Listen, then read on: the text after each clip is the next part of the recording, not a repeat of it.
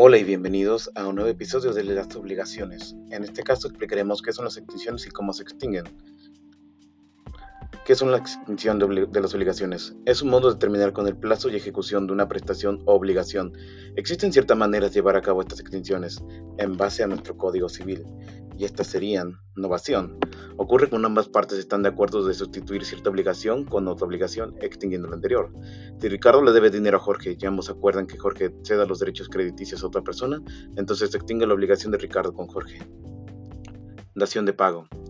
Cuando el deudor con el consentimiento del acreedor entrega o realiza la prestación a la establecida anteriormente, otra prestación a la establecida anteriormente, y aceptando todos los efectos legales del pago.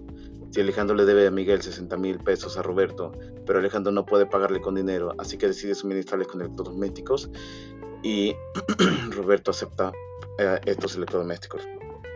Compensación. Cuando el deudor y acreedor son a su vez los, son los mismos en viceversa, por lo que se neutraliza su deuda entre ellos. Juan le debe mil pesos a Carlos y Carlos le debe a Juan a 500. Ambas deudas se neutralizan dejando a Carlos tener que pagar a Juan solo 500. Confusión. Cuando en una misma persona reúnen las cualidades de acreedor y deudor al mismo tiempo. Juan tiene un terreno que colinda con su vecino Alex con salida a la carretera, así que le pide una servidumbre de paso. Le paga, pero, tiempo más, pero con el tiempo, este, muchísimo más tarde, Alex le vende el terreno a Juan, reuniendo ese mismo la obligación de las servidumbres de paso, extinguiéndose este mismo. Remisión de deudas. La condonación eliminará las obligaciones accesorias, pero no es no, no la principal. Por ejemplo, cuando un deudor le paga con un cheque del acreedor pero le devuelve sin cobrarlo, renunciando al pago de este mismo. Prescripción.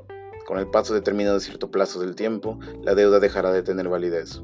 Digamos, cuando un acreedor no cobra el pago en cierto tiempo con el deudor, entonces, pasado ese determinado tiempo, la obligación se extingue. Y por último tenemos el caso de fuerza mayor, la pérdida del objeto debido, imputable o el caso fortuito o fuerza mayor, siempre que el objeto sea específico e individualizado. Por ejemplo, si un deudor tiene que pagar con un carro nuevo al acreedor, pero este sufre un accidente al cual destruye el carro por completo, esta obligación se extingue por completo. Ok, en esta parte sería todo por hoy.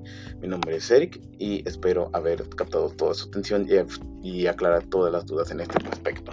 Muchísimas gracias.